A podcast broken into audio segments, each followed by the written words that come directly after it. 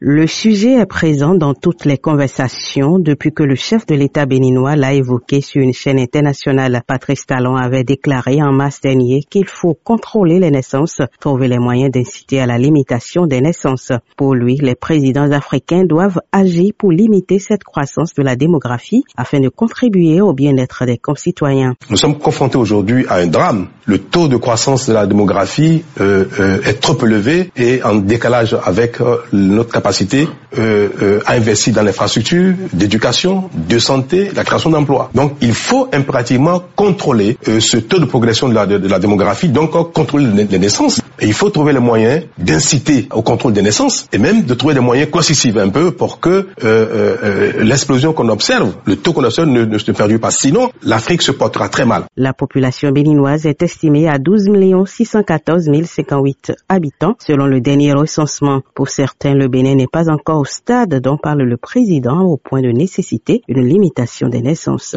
Moi, je suis contre le fait que le président a dit qu'on doit limiter le nombre de naissances Moi, je ne suis pas pour cette option parce que les populations du Bénin ne constituent pas encore une main forte pour faire développer à elles seules le pays. Nous continuons d'utiliser fortement les hommes pour le développement de nos activités. Par conséquent, le nombre d'enfants c'est que l'exploitation de ton domaine est assujettie au nombre d'enfants que tu as. Mais pour d'autres, il est temps de promouvoir la procréation responsable et le président Patrice Talon fait bien de mettre le doigt sur un véritable problème de développement. Moi, je pense que cette mesure est vraiment la bienvenue parce que qu'on veuille ou pas, un enfant implique des responsabilités. Un enfant commencer la maternelle jusqu'à aller en terminale, tu vois le cours il faut des répétiteurs, il faut des ci, il faut faire ça. À l'université également, il faut faire ci, il faut faire ça. Et puis tout le monde peut comprendre ce qui se passe actuellement.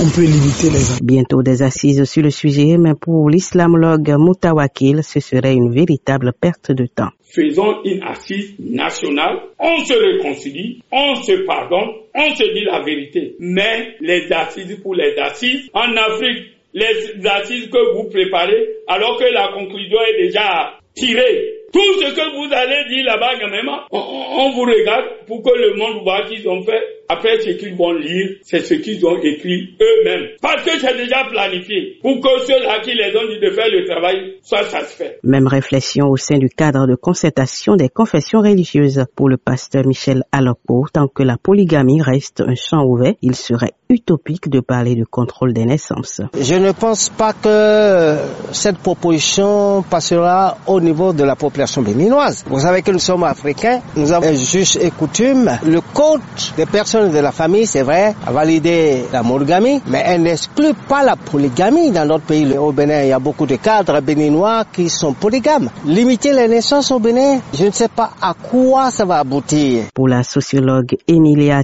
Azalo, on ne peut limiter les naissances sans prendre en compte les pesanteurs socioculturelles. Avoir beaucoup d'enfants est une richesse parce que dans la société traditionnelle africaine, ce qui appartient à l'individu appartient à toute la communauté.